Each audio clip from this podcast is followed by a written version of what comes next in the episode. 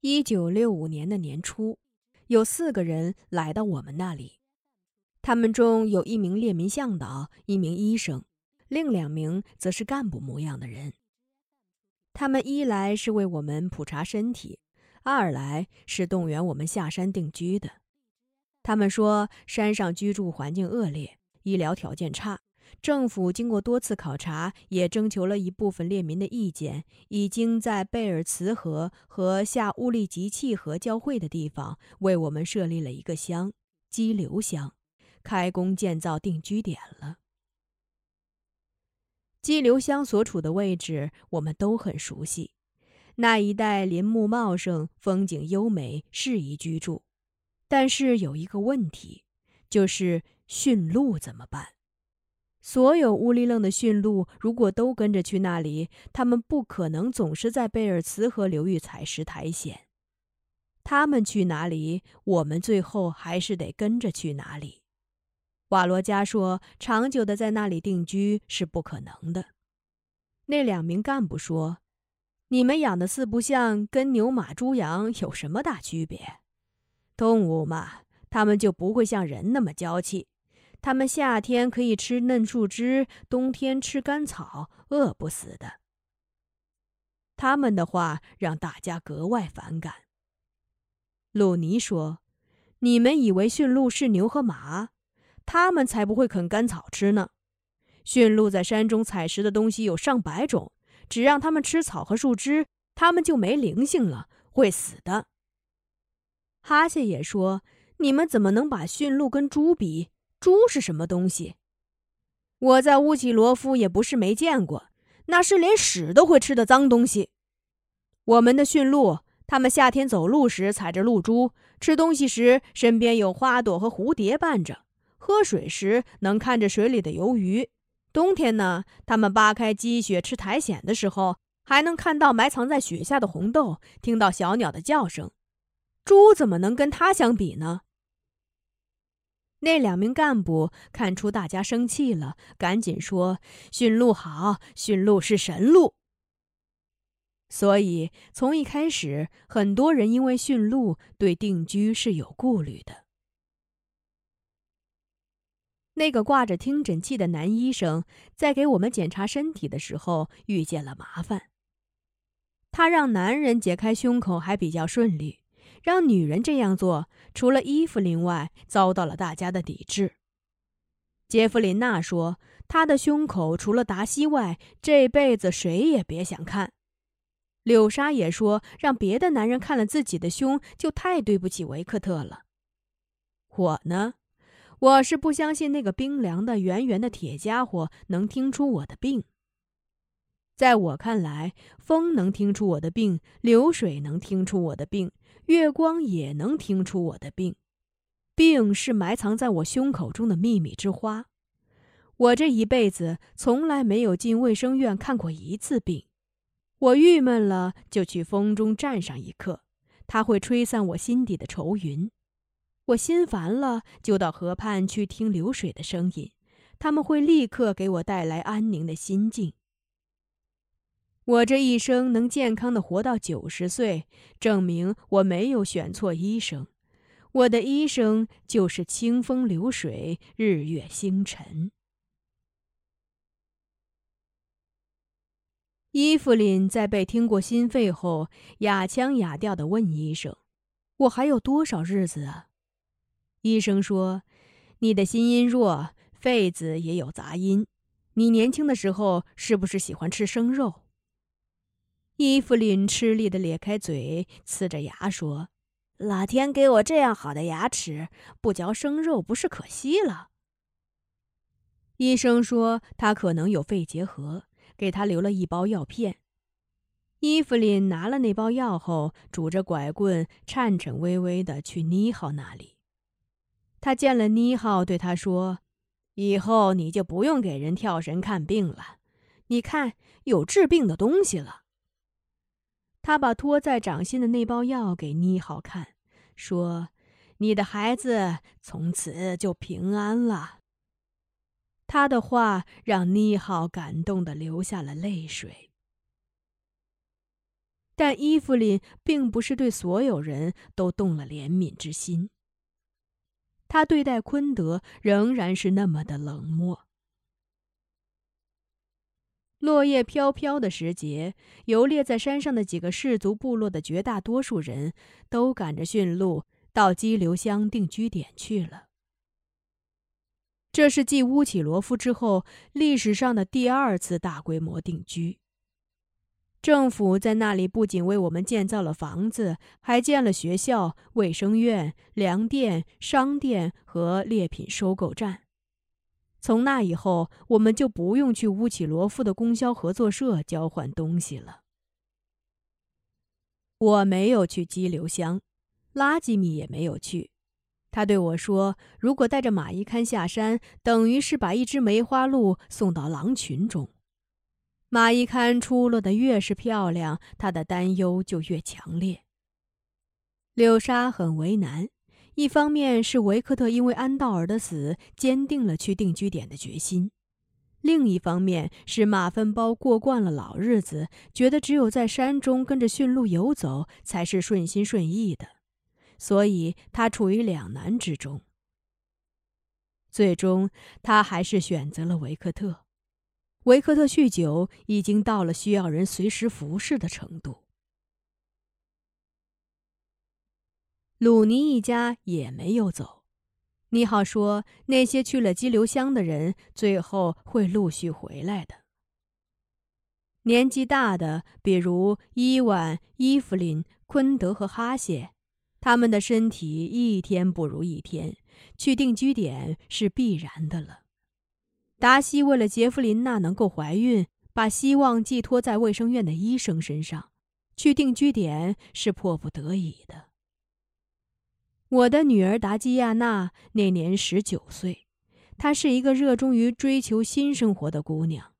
她对瓦罗加和我说：“一种新生活，只有体验了，才能说它好或是不好。”瓦罗加为了达基亚娜和他氏族的人，也去激流乡了，但我知道他会回来的。他们离开的前几天，我们就开始分配驯鹿了。那时我们已经有一百多只驯鹿了。我们把公鹿、母鹿和鹿崽分成三类，大部分留下，让他们牵走小部分。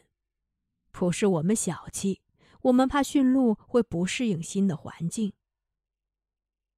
我把安草儿留在身边，因为我知道，一个愚痴的孩子在一个人口多的地方会遭到其他孩子怎样的耻笑和捉弄。我不想让他受到那样的羞辱。在山中，他的愚痴与周围的环境是和谐的，因为山和水在本质上也是愚痴的。山总是端坐在一个地方，水呢，它总是顺流而下。瓦罗加和达基亚娜不在的日子，安草儿就是我的一盏灯。他很安静。你让他做什么，他就做什么，从不哭闹。他自幼就喜欢驯鹿。营地如果传来人的欢声笑语，他毫无反应；而如果他听见驯鹿铃声传来，就会兴奋地跑出西楞柱迎接他们。他把盐托在掌心中，跪在地上给他们喂盐，就像虔诚的教徒叩拜自己崇敬的神。我做活儿的时候，他喜欢跟着看。他嘴笨，但手巧。他学活学得很快。他六岁就会给驯鹿挤奶，八九岁就会用恰日克小夹子去捕捉灰鼠。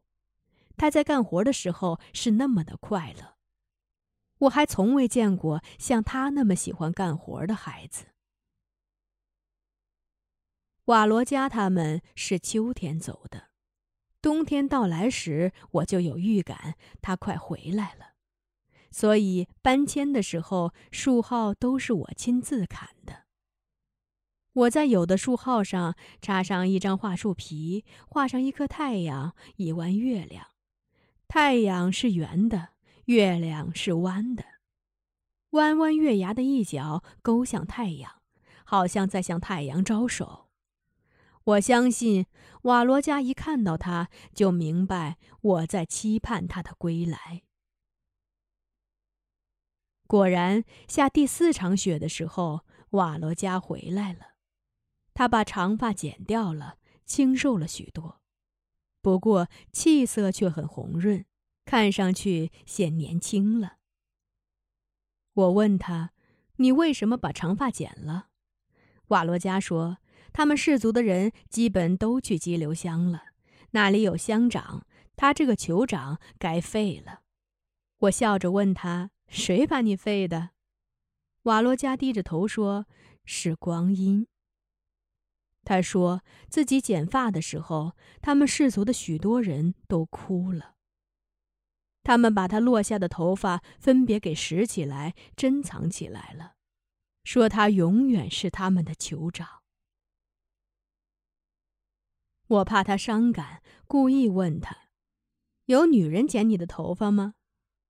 瓦罗加说：“当然有了。”我说：“那不行，我会做噩梦的。”瓦罗加说：“别的女人拿我的头发，那都是死物，活物可是一直围绕着你生长着。”他的话充满柔情，所以那个夜晚我们格外缠绵。当我和瓦罗加送走了那场温柔的风儿后，我看见安草儿端坐在火塘旁，火光把他的脸映红了。我问他怎么不睡了，安草儿说：“我被大风给吹醒了。”他问我：“阿铁是风神吗？”瓦罗加回来的当日。鲁尼、拉吉米和马粪包只是过来跟他简单的打了招呼就离开了。他们大约想让我们独享重聚的好时光。但第二天一早，他们又来了，跟瓦罗加打听激流乡是个什么模样，打听我们那些定居人的生活和带过去的驯鹿的情况。瓦罗加说，激流乡有乡党委书记。他是汉族人，姓刘，人很和善，有四十多岁。他的老婆是个胖子，两个孩子却很瘦。乡长是齐格达，曾是我们住在山上的鄂温克的另一个氏族的酋长。另两名副乡长，一个是汉族人，一个是鄂温克人。瓦罗加说到定居点的第二天，乡里就给大家开了会。说是定居以后，团结是第一位的，各个氏族之间不要闹矛盾和分歧。现在大家是生活在一个大家庭中的人。瓦罗加说，刘书记刚讲完这番话，喝得醉醺醺的维克特就说：“都是一个大家庭，那女人可以换着睡了。”他的话几乎把那次会给搅黄了。因为大家只顾着笑，没人听书记和乡长讲话了。刘书记还说，大家要保管好自己的猎枪，少喝酒，喝醉酒后不许打架，要做文明礼貌的社会主义新烈民。关于激流乡的房屋，瓦罗加说，房子是两户一栋的，比乌起罗夫的要好。那一带杨树多，所以房前屋后都栽种着杨树。屋子里预备好了棉花絮成的被子，但大家盖那样的被子觉得气闷，所以还是用着兽皮被子。刚到的那几天，大家都睡不着觉，经常是半夜时从家中溜出来，在路上像夜游神一样逛荡着。不仅人是这样的，猎犬也是如此。他们习惯了守着西楞柱，待在山林中，那一排挨着一排的房屋也让他们生分。他们在夜晚时也跟着主人逛荡着。生人与生人相遇时是不说话的，但不相熟的猎犬相遇时可就不安分了。它们大声叫着，有时还撕咬到一起。所以在刚定居的日子里，激流乡每到深夜都鸡犬不宁的。瓦罗加说，达基亚娜和伊芙琳·昆德住在一起，达西一家和维克特一家住在一栋房子里。伊万呢，他受到了乡里特别的照顾，自己拥有一户房子。乡党委书记都听过伊万打鬼子的故事，说他是建国的功臣。男人们仍然上山打猎，有时当天回来，有时几天才回来。女人们仍然以经管驯鹿为最主要的活儿。驯鹿不喜欢回到激流乡，他们还是乐于待在安静开阔的地方。所以，女人们在离激流乡两三里的地方圈了一带适宜驯鹿休息的地方。他们每天都要带着干粮去清点驯鹿，如果少了几只，还要跟以前一样出去寻找。马粪包说：“上次来的干部不是说到了激流乡的驯鹿可以吃草、吃树枝吗？怎么听上去他们还是过去的活法啊？”瓦罗加说：“刚到的时候，驯鹿被集中圈到乡政府西侧的夏乌利吉契河滩上。”乡兽医站的一个穿着蓝布长袍、戴着副眼镜的姓张的兽医，每天都待在鹿群中，不让驯鹿出去，只喂它们草料和豆饼。可是驯鹿不爱吃这个，除了舔一点盐和喝一些水之外，它们宁肯饿着。眼看着驯鹿一天天瘦下去，猎民们不干了，他们骂那个张兽医是魔鬼，有人要动手揍他。乡里的领导一看猎民情绪激愤，而且驯鹿情况不妙，就顺从了大家的意见。这样，驯鹿又获得了自由。